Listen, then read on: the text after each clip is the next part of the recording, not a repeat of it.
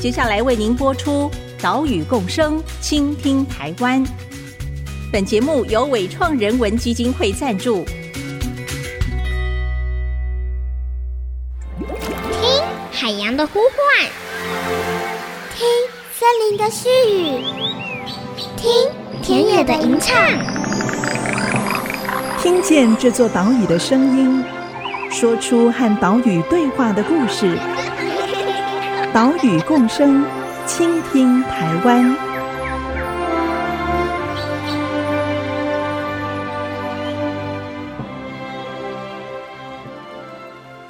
去年冬天遭一批暴雨，结果那个外面的溪水整个涨到水淹进庇护区这样子，所以变成那个有福寿螺入侵的问题。所以我们今天要做一些这个防治。好，那我们就往庇护区出发了哈。Hello，大家好，这里是 IC 之音 FM 九七点五，岛屿共生，倾听台湾，我是袁长杰。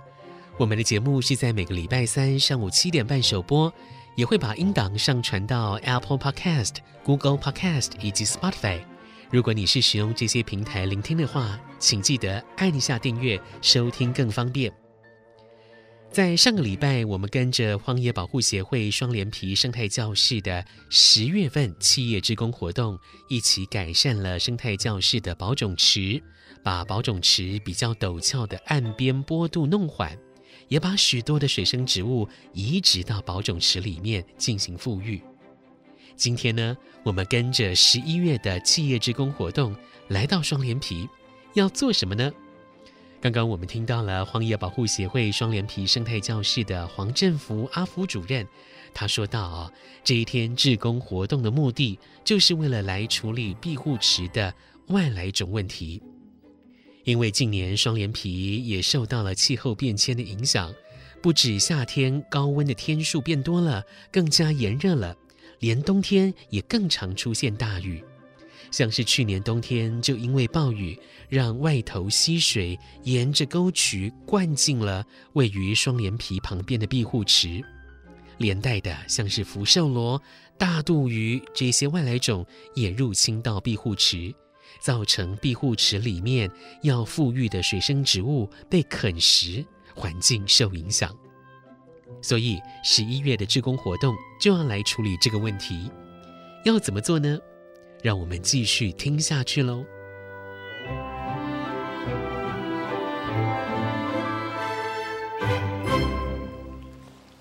大家可以先靠近一点哈，那等一下再稍微散开。就我们的工作前面做梯度营造的部分，就是在这一岸这样子。嘿，那我我现在跟大家介绍一下，就是这一池现在看起来空空，对不对？那其实它春天的时候，大概七成的水面都长满了水生植物，但是因为去年冬天，外面那条溪沟暴雨哈，整个水淹过来，所以变成福寿螺跟大肚鱼都有入侵。那入侵之后，我们五月开始山上天气变热以后，我又发现哇，复育植物本来冬天长得很漂亮，因为冬天福寿螺太冷了，它不太吃东西。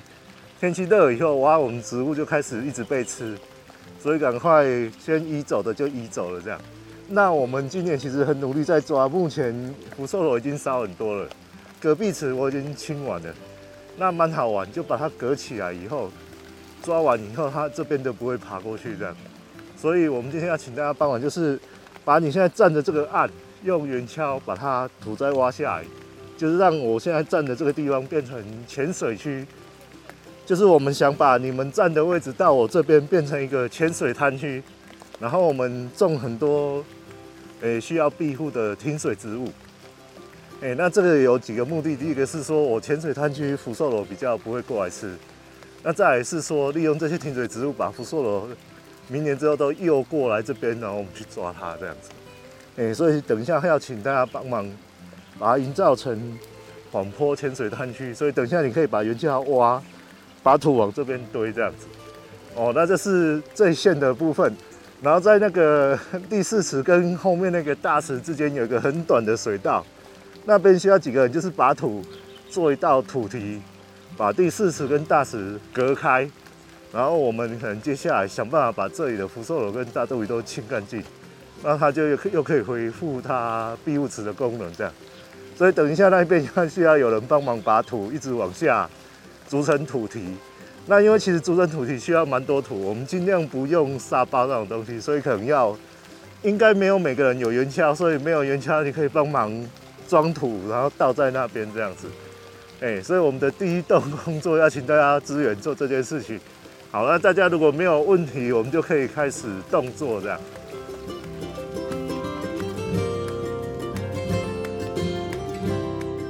这一天，大概有二十位伟创的志工参加了志工活动，来到了宜兰双连皮。大家跟着阿福主任以及双连皮生态教室的工作人员进到庇护区。庇护区是位于双连皮的旁边，里面呢有一大池加上几个小池，这些池塘富育着原本生活在双连皮里面的珍贵物种。十一月份企业志工活动的第一个工作，就是处理当中第四池的外来种问题，要把第四池跟大池之间连通的区域用土堤挡起来，也就是把第四池的池水独立开来，并且呢，要把第四池的池岸坡度弄缓，建立一个更宽阔的浅水滩区。未来在这里就会种上许多挺水性的水生植物。像是我们在上一集节目当中提到的灯心草、日月潭令、田葱、宽柱沙草等等哦，都是挺水植物。那为什么要种挺水植物呢？因为挺水植物的根是长在水底的土里，但是它们的茎跟叶全部都挺出在水面上，而福寿螺啊就会爬上去产卵。趁着这个产卵的时候，我们就可以用人力的方式来移除福寿螺。所以呢，浅水滩区的面积越大，挺水植物越多，未来在移除福寿螺的时候，就可以更快速、更方便的来处理。这也是富裕区里面没有办法使用药剂或者是苦茶粕这些方式来处理福寿螺所想出的一个解决之道。我们也询问阿福主任，为什么要在双连皮旁边设立这样一个庇护区呢？呃，我们在上一批做富育，后来就会发现，在湖边做的富育哈，可能一开始你做也会有一些成果，嗯，但是后来那些成果都会消失掉。那消失掉主要原因是因为湖里的那种植食性的外来种鱼没有清除掉，那长出一点就被它们吃掉了，哎，所以之前的一些富育没有效果。那那个时候其实这里以前也是湖的一部分，哦，哎，这里以前也是湖的一部分，那后来是因为被填成陆地了。嗯，嘿啊，所以那时候想说，哎、欸，刚好它跟湖有一个隔绝，嗯，那它还是保护区，所以我们把这一块跟县政府认养，然后说，哎呦，因为湖里的直接富裕其实成效不好，那我们利用湖旁边还是保护区以前湖的这部分来挖，挖成庇护池，是，然后让一些原生植物在这边生长这样，嗯，那那其实蛮好，就是因为一开始也是大部分都人工挖。挖得很慢的哈，因为双眼皮土很难挖。对对。那在挖的过程，有一些植物它自己就长回来。嘿，因为这边其实就是以前湖这边最低，水都往这边流。所以挑这里也有一个用意，就是说，哎，这一带应该种子最多。嗯。所以有一些消失很久的东西，在挖的过程中，它自己就长回来了。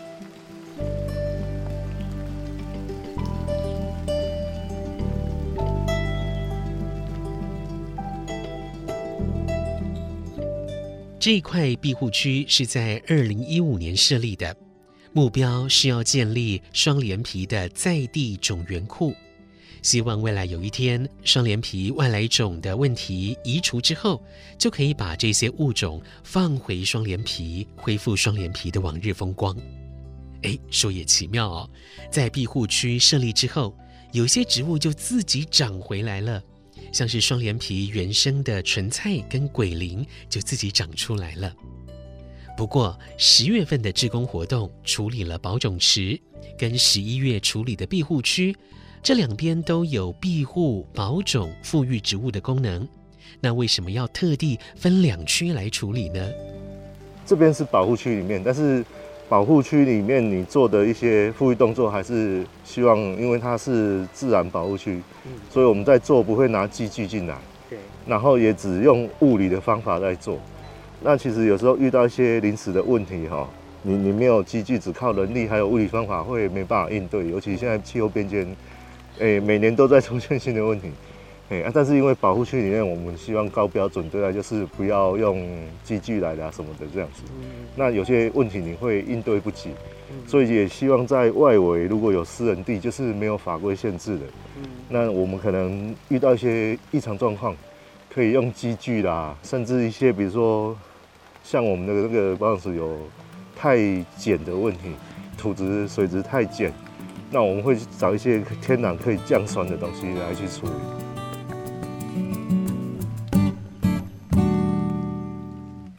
因为庇护区是位于双连皮保护区里面，所有工作都要遵照法规。但现在面对气候变迁的冲击，万一庇护区里面出现了棘手问题，可能就没办法立刻应应处理。所以双连皮生态教室才在外头的私人土地上设立保种池来保种复育植物。所以我们可以看到，海拔大概四百七十公尺的双连皮也无法逃离气候变迁带来的负面影响。下一段节目再来继续带你了解十一月双连皮的企业志工活动。双连皮这边其实生态蛮丰富的哦，所以一般晴天来看，就是它是一个森林，但是是雨天来看的话。我印象很深刻，就是说它整个山岚弥漫，那种感觉其实是非常的特别。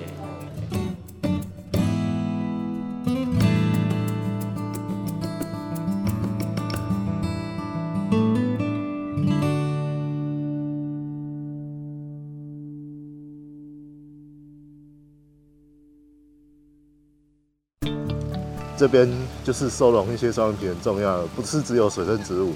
因为植物是所有生物的栖地，所以优先把它当对象。是。那事实上，因为双眼皮有一种清江鱼很珍贵的，快灭种的，那它在湖里也快消失了，所以这里本来是我们最好的清江鱼保育地。不过探路鱼跑进来就糟糕了。是。所以现在这边的清江鱼有很大的危险。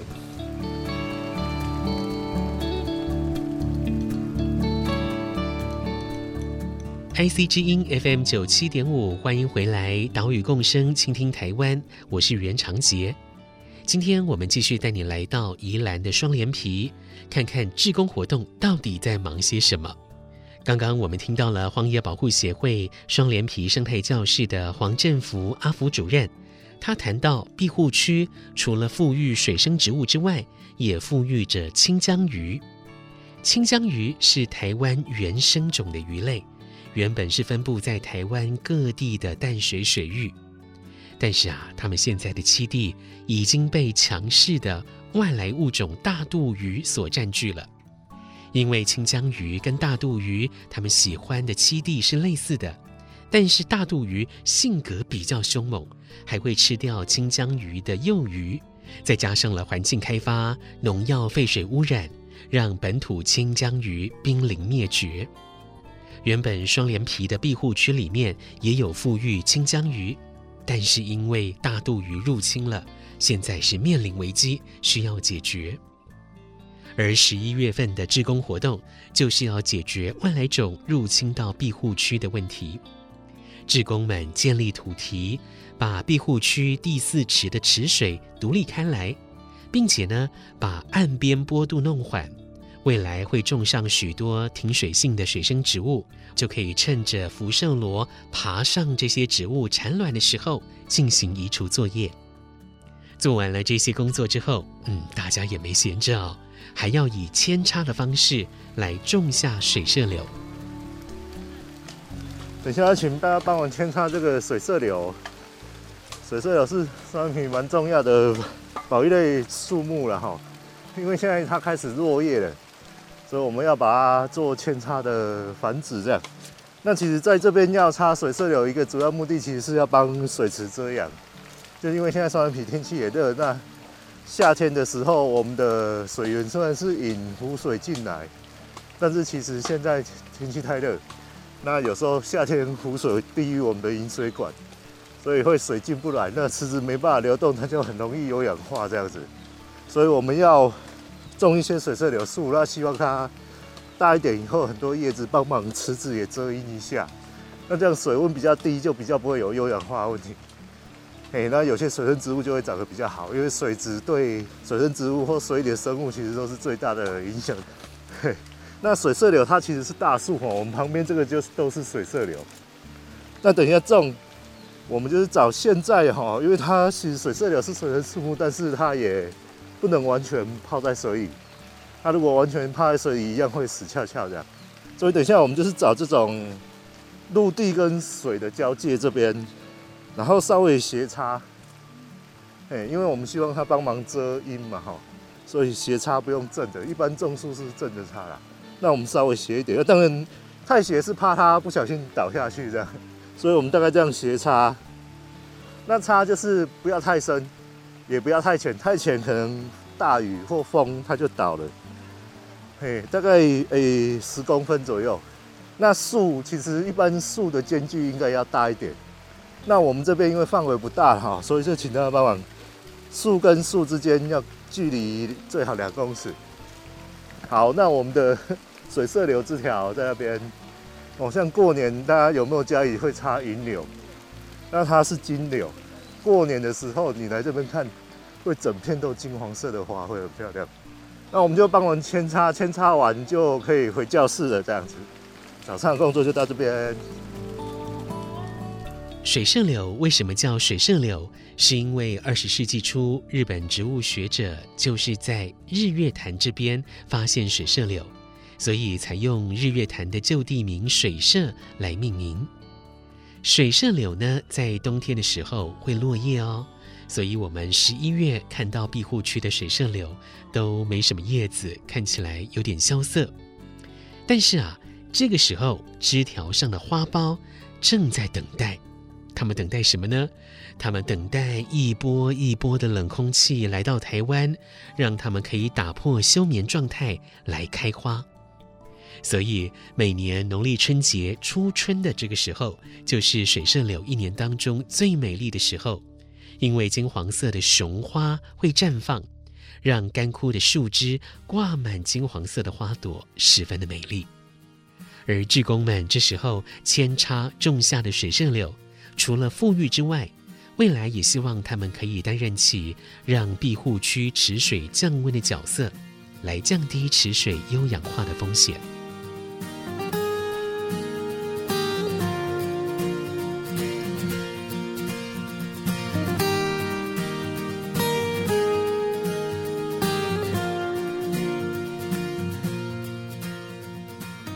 这两年虽然有疫情影响，但是在疫情平稳的时候，还是有很多志工来到双连皮挥洒汗水，为双连皮的富裕而努力。像是纬创就有几位志工是从五年前就开始协助双连皮生态教室的工作。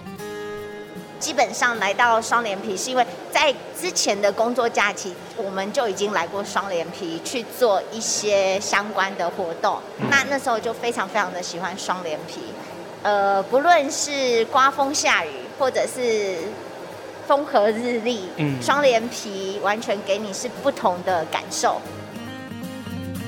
有好几位志工都谈到了双连皮美丽的风景，就像是十一月活动这一天。虽然下着小雨，工作不方便，但是远方翠绿色的山头时常缭绕着山岚，为这个山中的湖泊跟村落增添了许多恬适静谧的氛围。所以来到这里接触大自然，流流汗，会让人觉得放松，让人充电。就是有时候做那个护体其实很累啊，可是也是来。类似一种那种放松的经验嘛，流流汗啊，然后觉得做这种事情其实是蛮有意思，也蛮有意义的这样子啦。嗯，对，然后就看到一些可能比较我们平常不容易看到的一些植物、动物啊，嗯，都觉得很新奇嘛，很有趣这样子啊。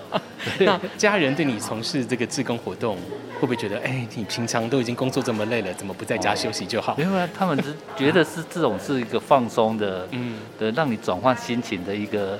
的事情不是他不认为是在工作或者是在劳动之类的嘛？是，对啊，是是，哎，动一动反而会让大家觉得心情更好。对对对对，因为我们平常就是在公司嘛，都是在做工作上上面事情啊。其实来这种户外就觉得是一种心情的转换，对不对？然后觉得后续的工作就觉得哎，有一种充电的感觉吧，对对对对。有的志工是几乎每个月就有半天来到双连皮，所以双连皮生态教室就会安排不同的工作内容。也因为大家常来了、熟悉了，所以工作上就更有规划、更有效率。诶，每个月来这边工作的话，工作到越来越熟，然后也越来越认识。然后每次来的那个活动，天气好或者是下雨天的话。内容都会不一样，然后会因那个天气而变化。而且我们之前本来还有一位那个很会规划的，譬如说有下指令的话，然后我们就先规划好，好，然后就分配好工作，效率超好的。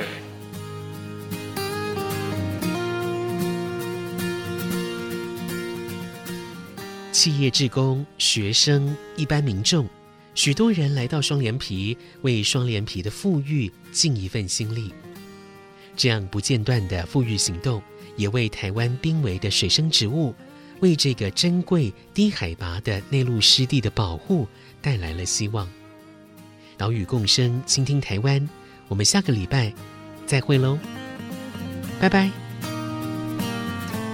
对，然后就觉得，嗯，人力的那个干扰，然后后续还要再去恢复，其实就呃导致生态做了很大的改变，这样子。因为我觉得双连皮这边最棒是还有那么多非常丰富的生态，那我觉得可以透过我们的这样子的小小的，呃，花一点时间，然后可以让这个生态可以继续下去。我觉得这是非常有意义跟价值的事。